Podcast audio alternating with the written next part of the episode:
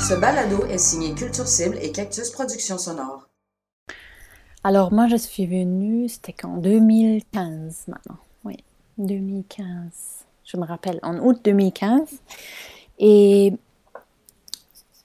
c'est une histoire, c'est quoi? C'est une histoire d'amour parce que à Berlin, j'habitais à Berlin d'abord et j'ai rencontré euh, mon chum qui est canadien et qui habitait au ce moment à Paris. Et on a très longtemps discuté où on pourrait habiter à Paris, à Berlin. Et on ne pouvait pas. Moi, je ne voulais pas habiter à Paris, lui ne voulait pas habiter à Berlin. Alors, euh, on a décidé de, de, de, venir à Montréal pour une année, pour habiter ensemble. On a aussi une petite fille.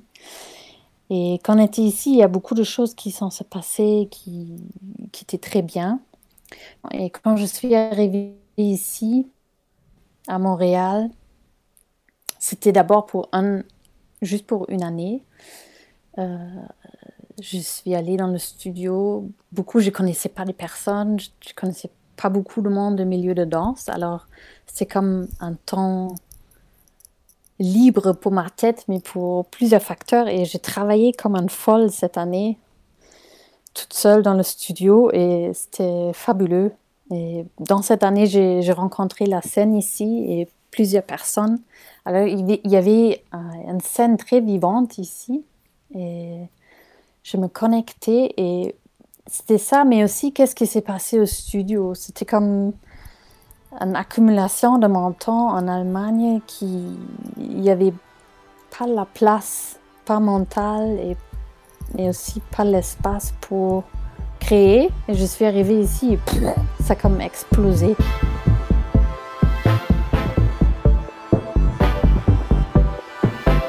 La Sentinelle, une série balado qui braque le radar sur les travailleurs et travailleuses autonomes du milieu de la culture, perturbés par la crise du coronavirus. Mon premier solo euh, de 45 minutes qui s'appelle Transposition dans cette année-là. Et c'est la première pièce où j'étais très comme fière. Je me dis, ah, ça, c'est, ça, ça parle de ma langage en écriture de danse. Et ça, ça. Après cette année, on a. Et moi, on a discuté beaucoup de cette année. On ne pouvait pas se décider où on habite. Et à la fin, on a dit pourquoi on ne reste pas à Montréal si c'était comme pourquoi on, part d'une place où on est bien pour, pour trouver une place qui ne nous convient pas. Alors c'était c'est ça qui s'est qui s'est passé.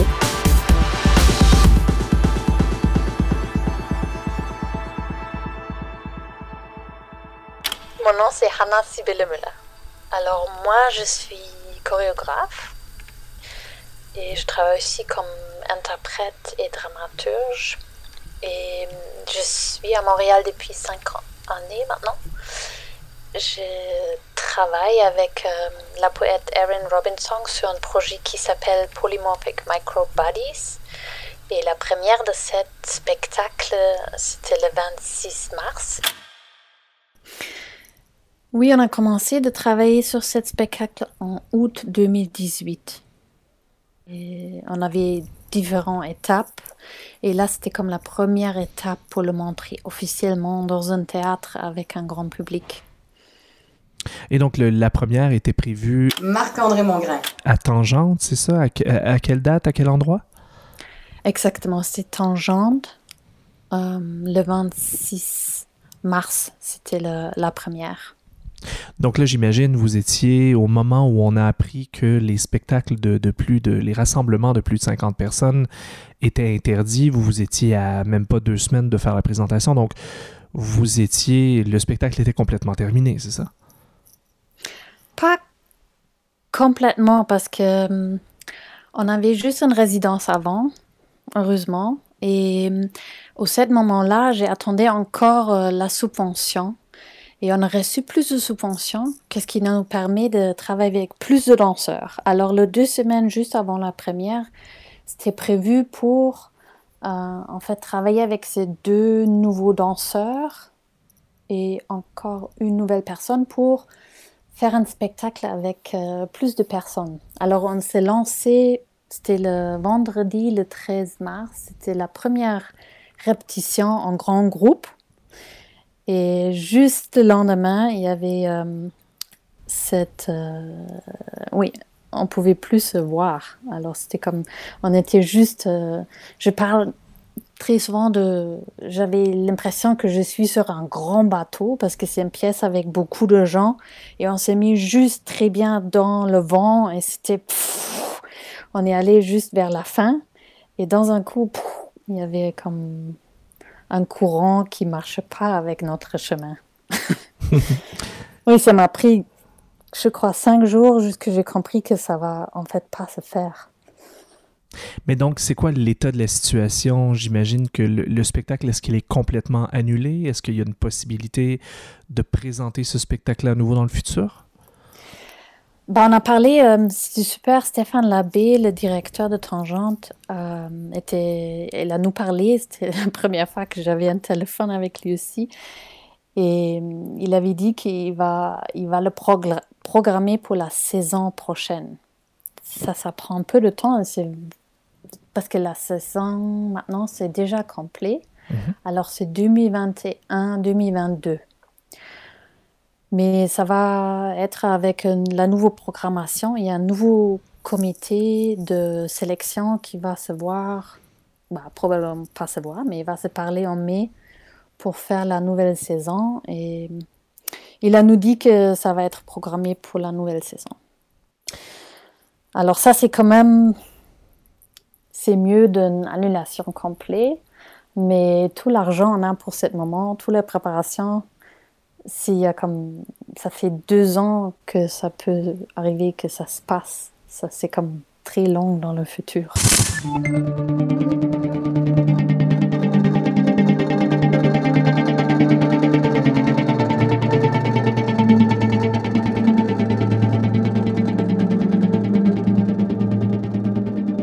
Euh, le 12 mars, oui. Alors c'était. Bah, parce que moi, je, viens d'Allemagne, j'ai la famille en Allemagne et en France, et j'ai des amis en Italie. Alors je vivais en fait déjà dans, dans les nouvelles où c'est émergence et les écoles vont fermer, tout ça. Alors j'ai, en fait, j'ai déjà écrit à Tangente, qu'est-ce qu'on va faire? Euh, j'ai plutôt essayé de trouver une solution, comment on peut faire ça en confinement ou différemment. Alors je m'attendais en fait à ces nouvelles, mais j'étais quand même antérieure, comme je ne savais pas quoi faire vraiment. Et ça m'a pris, comme j'ai dit, ça m'a pris quelques jours jusqu'à j'ai compris que ça va pas arriver. C'était comme une côté de mon cerveau savait que ça va ça va. Euh, c'est comme tous les pays en Europe, c'est fermé, c'est fermé, c'est fermé. Montréal, c'était déjà ouvert. Je n'ai pas vu comment en Montréal on peut faire un spectacle si tout le reste d'Europe est déjà fermé. Alors, mais l'autre demi de mon cerveau qui était en préparation de, de ce spectacle s'est dit comme, OK, on va trouver une solution, on va chercher quelque chose, on va... J'ai fait des recherches sur euh, live stream.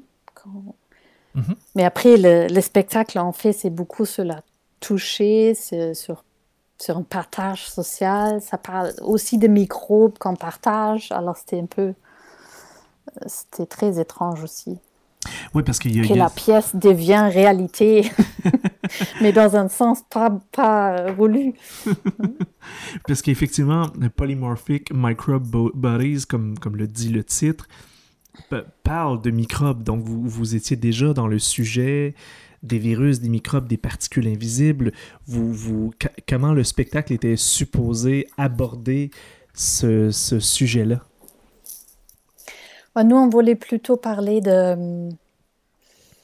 Oui, on voulait parler des microbes et comment on partage les microbes.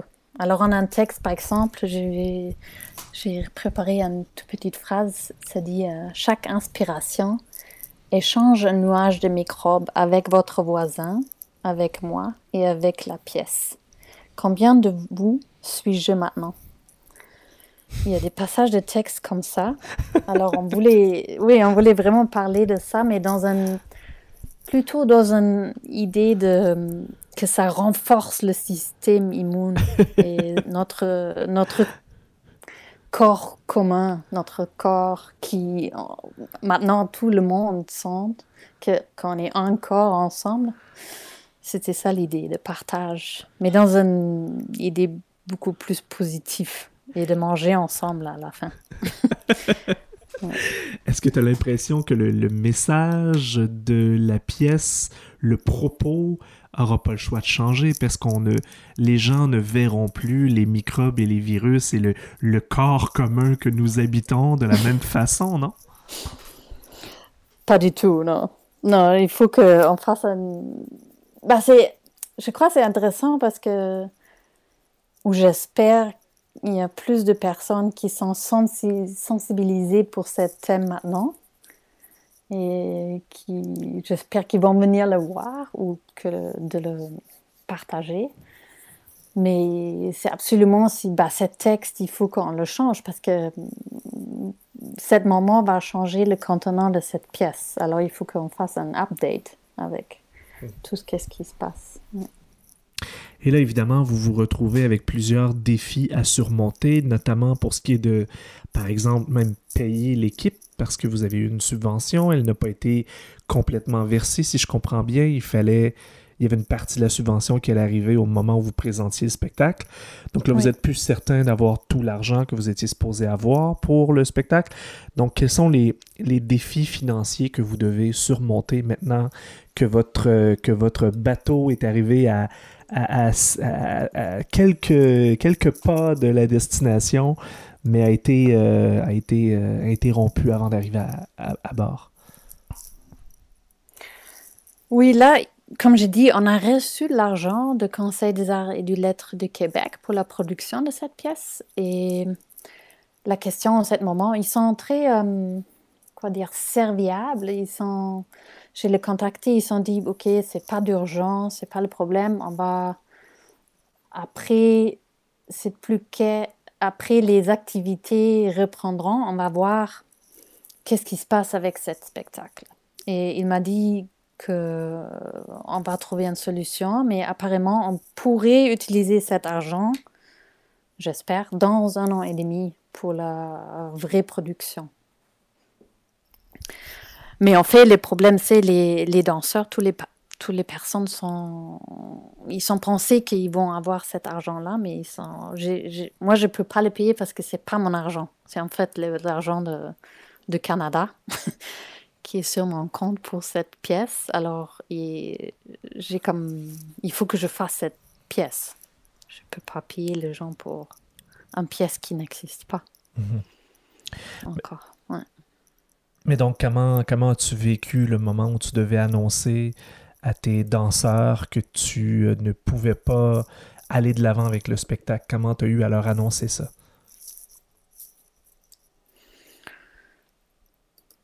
Bah, je me sentais plutôt. Bah, je, me sentais responsable à, plusieurs façons. Responsable pour l'argent public, responsable pour tous les gens que je travaille avec et Normalement, je travaille avec deux, trois personnes. Cette fois-ci, c'était dix personnes. Alors, je ne savais pas quoi faire. J'étais comme, je voulais piller, mais après, c'est pas mon argent. C'était un peu euh, difficile. Alors, j'ai beaucoup discuté avec euh, Erin, avec qui je travaille. Et bah, Tangente, à la fin, euh, ils sont nous renversé le cachet qui était prévu pour ce spectacle qui est juste un petit parti, mais on a décidé de, de payer chaque personne qui était impliquée une partie de cet argent. Hmm. Mais à ce moment-là, il y avait déjà le programme fédéral pour les gens qui ne sont pas assurés. Alors ça, la plupart de mon équipe est admissible pour cet argent. Mhm. Ça, c'est sûr que ça fait un bombe un peu quand, quand tu as la responsabilité de. J'imagine que ça doit te soulager, toi qui as la responsabilité un peu d'une certaine façon d'apporter euh, les salaires de ces danseurs-là. Le, le, fait qu'ils aient accès à ce 2000 du fédéral, c'est c'est un soulagement pour toi, j'imagine. Absolument. Cette, comment ça s'appelle? La prestation canadienne d'urgence, c'était comme. Euh, oui, pour moi, dans la position où je suis, c'était un, un grand soulagement. Parce mm. que je me sentais responsable pour. Oui, quand je dis pour plusieurs facteurs.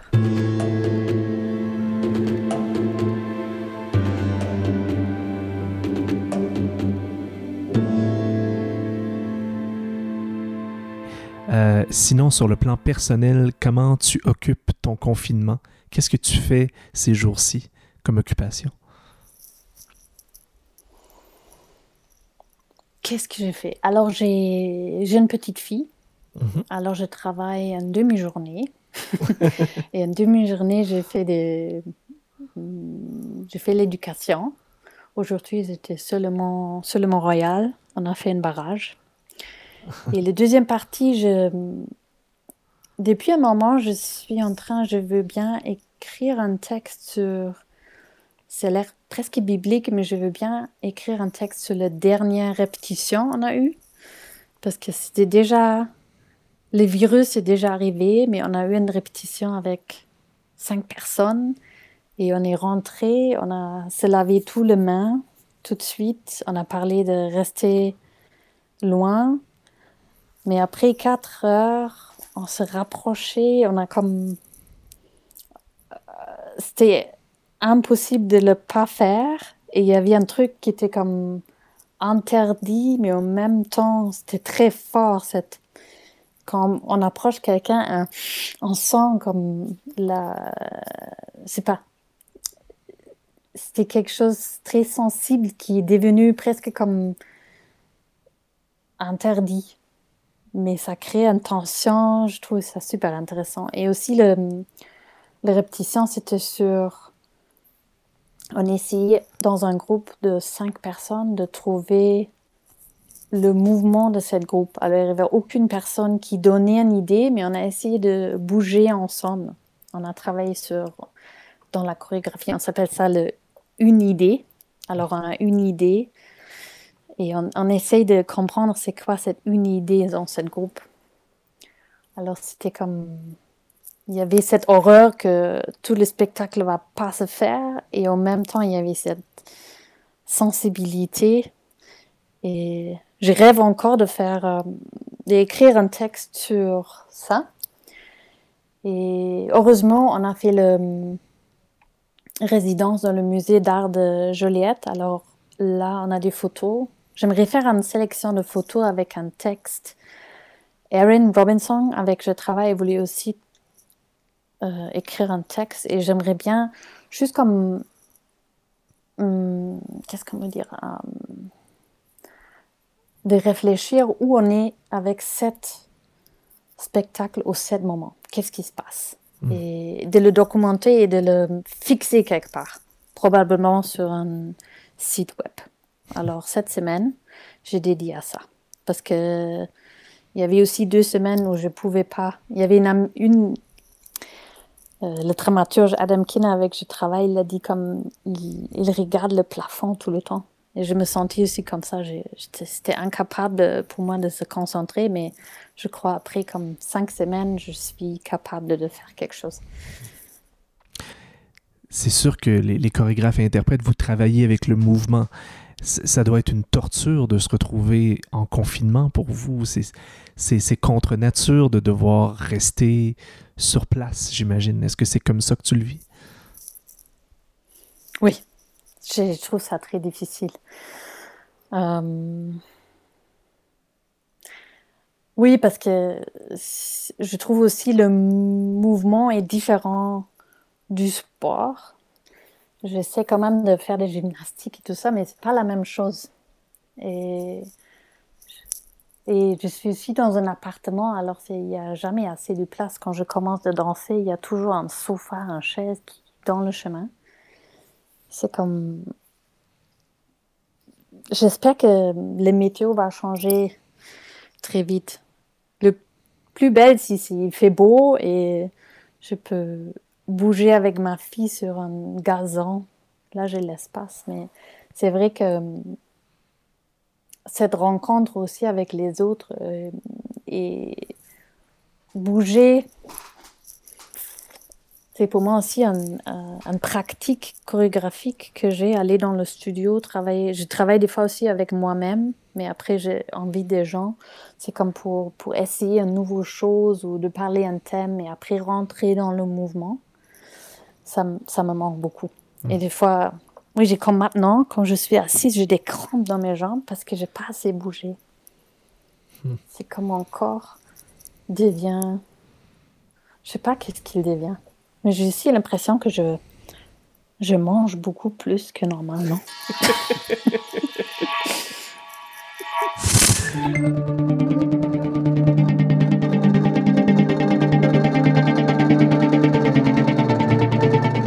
Ça risque de prendre beaucoup de temps avant qu'on puisse voir des spectacles, vivre des rassemblements. Euh, et donc, l'après-crise va être forcément différent d'avant qu'est-ce que tu souhaites, qu'est-ce que tu envisages euh, qui se passe ou dans quel état d'esprit tu souhaites que les gens se retrouvent après cette crise-là? Oui, moi je souhaite que